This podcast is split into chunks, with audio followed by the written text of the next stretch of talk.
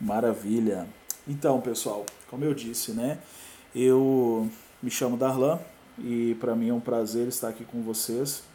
E talvez diante desse cenário né, mundial e esse caos causado pelo coronavírus, é, muito de nós podemos estar com medo ou pânico. Né? E a pergunta que eu mais ouço das pessoas nos dias de hoje tem a ver com o questionamento: onde Deus está? Ou por que Deus permitiu com que isso acontecesse, né? E uma coisa muito interessante que nós precisamos ter em mente de forma muito clara, que a narrativa de Gênesis diz que Deus criou. Então ele criou todas as coisas. Tanto as coisas no céu quanto as coisas na terra. Deus criou. Então Deus é maior do que qualquer criatura. E nada pode se tornar maior do que ele. Então, até mesmo o caos que nós vivemos nos dias de hoje, fruto desse vírus, né, do Covid-19, é, Deus está nisso. Então, entender a soberania de Deus, entender que Ele é maior do que tudo, que Ele criou todas as coisas, é, isso traz para mim e para você é, uma clareza e uma, e uma certeza de fé. E é o que eu gosto de falar com as pessoas e o que eu tenho falado com as pessoas nesses dias que a nossa fé nesse momento ela não pode ser uma fé na fé, porque isso é fedeísmo, é uma fé fundamentada num sentimento. Mas a nossa fé ela é totalmente factual. E o fato é, Deus amou o mundo e ele entregou o seu filho. Então, o fato dele amar o mundo e dele criar todas as coisas, nada fugiu ao controle dele. E é isso que nós precisamos ter convicção no nosso interior nesses dias mesmo diante do temor da morte, mesmo diante do pavor da escassez de, de alimento, do colapso na economia mundial, a gente precisa ter uma convicção no nosso interior. Deus é soberano e Ele domina sobre tudo e todos. Então, quando a gente começa a ter essa certeza no nosso interior, a gente começa a compreender o cenário do momento presente e nós começamos a desenvolver vida espiritual. E eu gosto muito de pensar em prática de vida devocional ou em devoção, em uma citação também de Bernardo Claraval, porque ele vai dizer que a devoção nada mais é do que um ato decidido. Então, em um momento de caos, o pânico quer me roubar a sensatez. E hoje o que nós mais vemos na mídia, o que nós mais vemos nas conversas informais, né, via redes sociais, é o caos. Então todo mundo se torna especialista é, é, se torna infectologista, se torna um doutor em ciências da política, é, se torna um, um doutor em divindade. Então todo mundo tem um parecer para comunicar é, a respeito do pânico, a respeito do caos no momento presente. Mas as pessoas esquecem que Deus é maior do que tudo, Ele criou todas as coisas. E a partir dessa máxima de que Ele criou todas as coisas, eu sei que nada foge ao seu controle, porque Ele é soberano sobre tudo e todos. Então, momentos como esse que nós estamos vivendo, eu acredito muito que é um momento muito propício para duas coisas.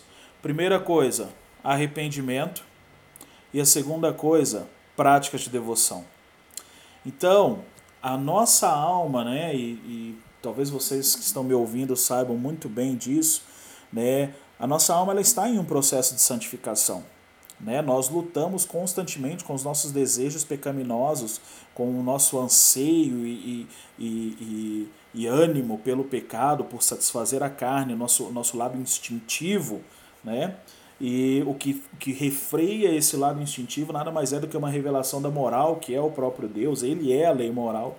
Então a gente é, precisa entender que nesse momento de pânico, na verdade, o pânico nos rouba a sensatez. Logo, quando eu não sou um homem sensato, eu não tenho práticas devocionais. Eu já não quero mais me aproximar de quem eu julgo ser o soberano sobre tudo e todos, porque o pânico se tornou soberano na minha vida. E hoje o que nós estamos vendo dentro de um cenário mundial tem sido o pânico. E o pânico maior das pessoas, ele está no fato da morte.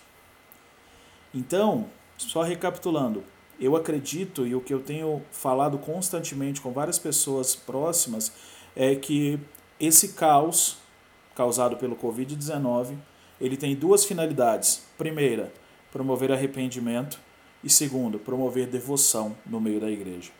Então, se a gente começar a compreender isso, nós vamos entender a soberania de Deus, a gente vai começar a conceber a possibilidade que nada fugiu ao controle dele, que ele é soberano, até mesmo sobre a morte. Então, é, pensar nessa dinâmica da prática da devoção nos dias de hoje, ela pode se dar no fato do isolamento social.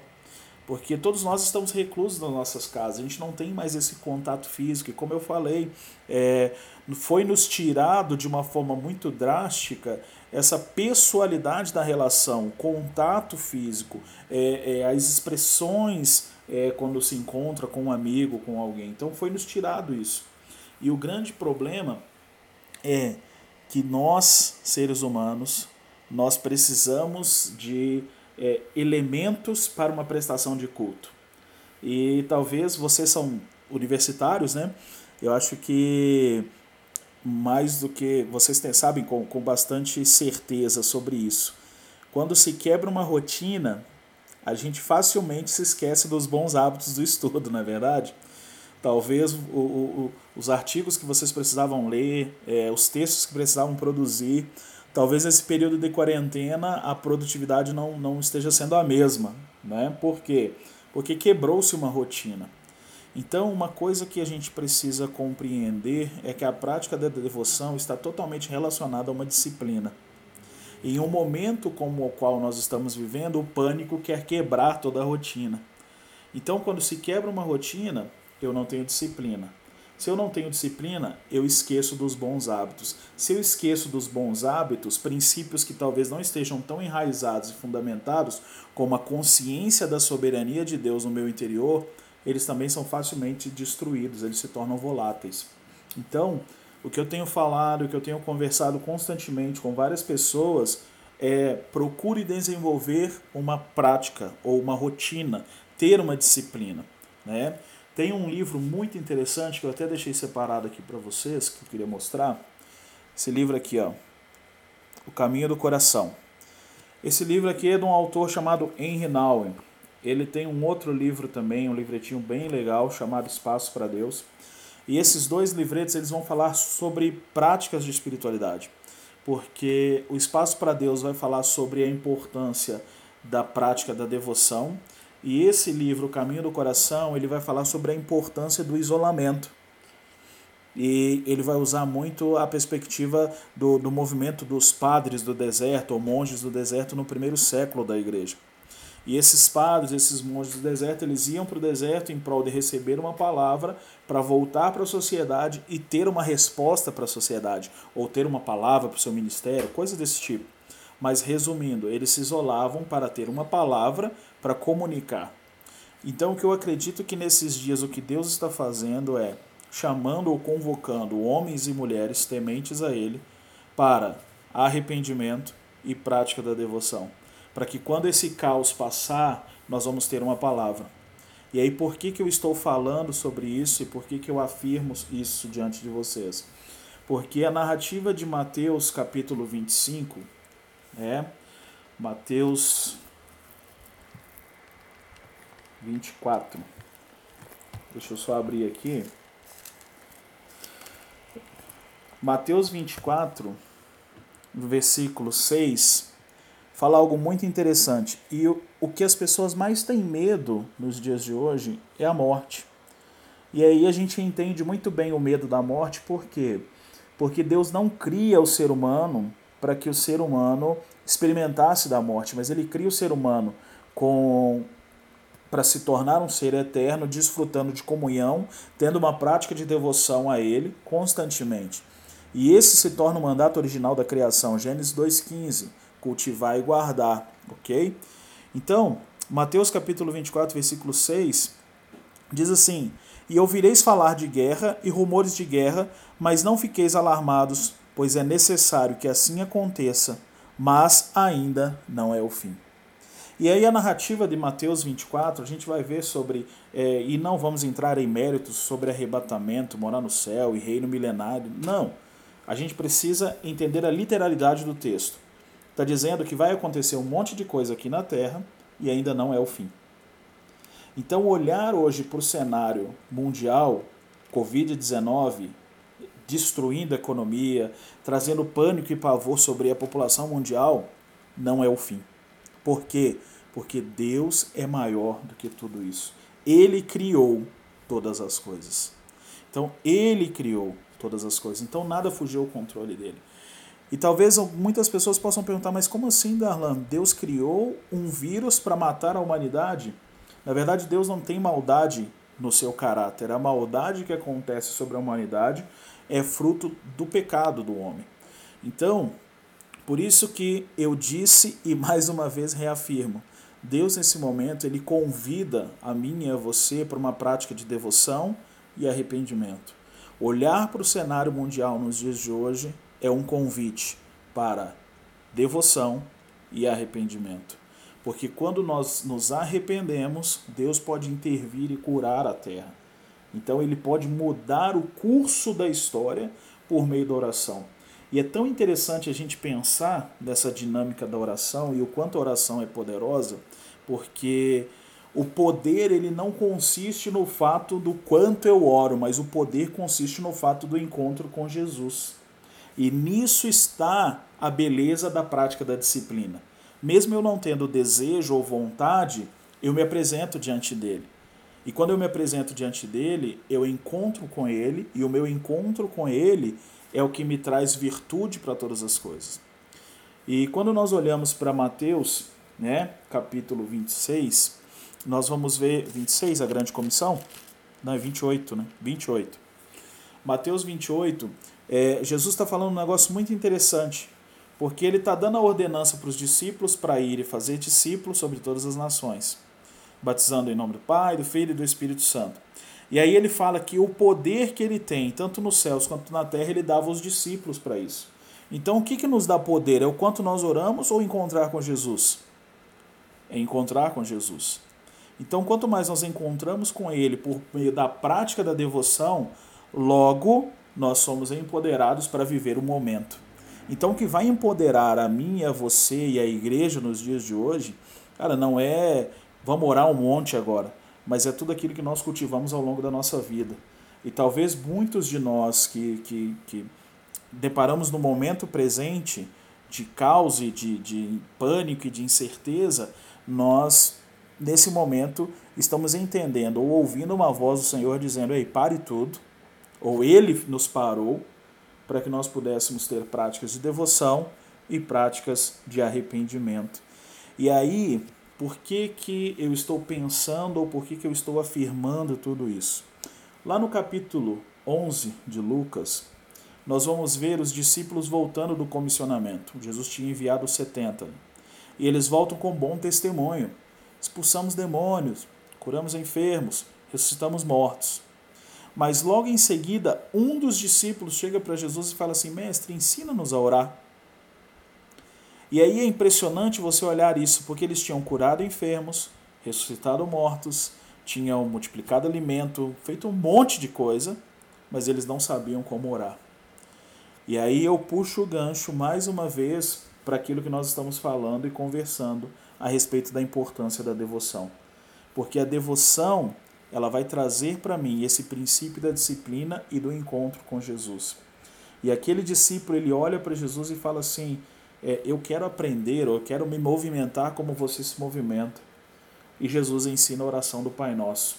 E aí eu não quero entrar em méritos né, é, teológicos, mas é, a oração do Pai Nosso que Jesus ensina em Mateus, ela tem um contexto de ensino judaico e a oração que ele ensina em Lucas, ela tem uma dinâmica muito mais é, gentílica ou expansiva a todas as nações, porque ele traz no Pai Nosso o conceito de um Pai que está nos céus uma realidade de um reino que vem tocar a terra, e ele fala sobre fariseus, ou homens que oram em voz alta já receberam suas recompensas. E em Lucas ele ora também a mesma oração, ele faz a oração do Pai Nosso, mas trazendo a consciência muito mais relacional. Então, é, pensar na devoção é pensar na prática de uma disciplina. O grande problema que a gente tem, talvez, na devoção, e eu tenho falado bastante com as pessoas também esses dias, é que virou um festival de live, né? Todo mundo agora quer fazer live. Né? O tio que vendia couve na feira, nunca leu a Bíblia, quer fazer live e falar que a gente está no Apocalipse. entendeu? Então, tem muita informação. E essa informação ela traz a subjetividade. E essa subjetividade ela nada mais é do que o fruto de um movimento que rolou no século XIV chamado Devoxio Moderno. Esse movimento, né, se tiver alguém aí que conheça bem da história e tiver mais informações, será muito bem-vindo a colaboração. Mas esse movimento do Devoxio Moderno no século XIV foi um movimento que fortaleceu a reforma protestante. Então ele trouxe a popularização da leitura e tudo mais para o povo porém ele quebra o, o testemunho da cristandade de forma, é, de forma coletiva e ele traz a subjetividade para o indivíduo. Coisas, frases do tipo que nós usamos ou ouvimos hoje. Deus falou comigo. Eu sempre falo com as pessoas, né? Quando alguém vem se aconselhar ou conversar comigo e quer saber alguma coisa, é, eu sempre falo: Tá, e aí, você já orou? Deus falou? Não, Deus falou comigo. Então eu falo, quem sou eu diante do conselho de Deus para você? Então, é, olhar para o cenário atual, pessoal, nos dias de hoje, é, a gente precisa olhar para o cenário atual com uma perspectiva de fé. Nada fugiu ao controle de Deus e Deus é soberano. Nós não podemos ser acuados pelo medo da morte, mas entender que nós estamos na dinâmica dos últimos dias. E nos últimos dias o que Deus mais deseja encontrar na terra são homens e mulheres justos. E é isso que ele vai falar em Mateus, capítulo 24, no versículo 37. Pois a vinda do filho do homem será dada à semelhança dos dias de Noé. Então, quando a gente pensa a respeito da prática de devoção, a gente precisa entender que Deus nos convida para sermos participantes com Ele daquilo que Ele tem para fazer na terra. E o veículo para Ele nos tornar participantes tem-se o início por meio, da oração, por meio da salvação, e a prática desse exercício para sermos participantes tem a ver com a oração. Então, eu não oro para ser empoderado, mas eu oro para encontrar com Jesus, porque eu encontrar com Jesus todos os dias me empodera para ser um homem e uma mulher justo todos os dias. E o cenário que nós observamos nos dias de Noé era um cenário de normalidade. E é por isso que é, eu ouso dizer e afirmo: Deus mandou um vírus para assolar a população mundial com um único propósito: promover arrependimento e prática de devoção. Porque talvez pessoas que nunca tiveram uma prática de oração nesses dias o medo iminente da morte tem feito com que essas pessoas façam o quê? Que elas orem, entende? Que elas tenham uma, uma, uma expressão, uma iniciativa diante de Deus, dizendo, Deus, por quê? Ou me salve, entende? Então, é, olhar para o cenário mundial nos dias de hoje é entender que Deus é soberano entender que nós estamos na dinâmica dos últimos dias. E o que é isso, os últimos dias? Os últimos dias têm a ver desde o momento que Cristo, que Cristo tem a ascensão aos céus em Atos dos Apóstolos, nós entramos na dinâmica dos últimos dias, que tem a ver com um tipo de gente que Malaquias fala que vai promover arrependimento e reconciliação, pais e filhos, filhos e pais. É, tem a ver com um tipo de gente que vai se mover com autoridade sobre a face da terra e essa autoridade ela vem por meio do encontro com Jesus, como nós já falamos. Então é esse tipo de gente que Deus procura nos últimos dias. Então, desde a morte de Cristo, desde a sua ressurreição e da sua ascensão aos céus, nós entramos nessa dinâmica dos últimos dias. E o apóstolo Paulo escreve várias vezes sobre isso nas suas epístolas, até que nós entremos no último e grande e terrível dia do Senhor, que será o dia da volta de Jesus. E aí, seja para arrebatar a igreja, seja para habitar na terra com a igreja, mas o maior evento da história tem a ver com isso, tem a ver com a volta dele. Então, o que eu queria compartilhar com vocês e encorajá-los nesse tempo é não se sintam acuados pelo pânico, mas pelo contrário, diante do pânico vocês possam se tornar homens sábios construtores, homens cheios do Espírito Santo que ouvem o que Deus quer falar. E que esses dias, na verdade, não sejam dias de desespero, mas sejam dias de se gerar fé. que esses dias sejam dias de se gerar fé no seu interior. Muito mais do que transmitir notícias, a gente tem uma, um senso de urgência de transmitir o último noticiário, né? A última descoberta a respeito do vírus. E nós não temos essa mesma disciplina ou essa mesma é, efetividade em compartilhar boas novas ou falar, ei, nada fugiu ao controle, Deus continua sendo bom. E pensem bastante nisso. Eu queria deixar uma frase para vocês pensarem. Aquilo que consome a sua mente é o que consome a sua vida. Pensem nisso. O que consome a sua mente é o que consome a sua vida. Valeu, pessoal. Muito bom estar com vocês. Um forte abraço e a gente continua a conversa.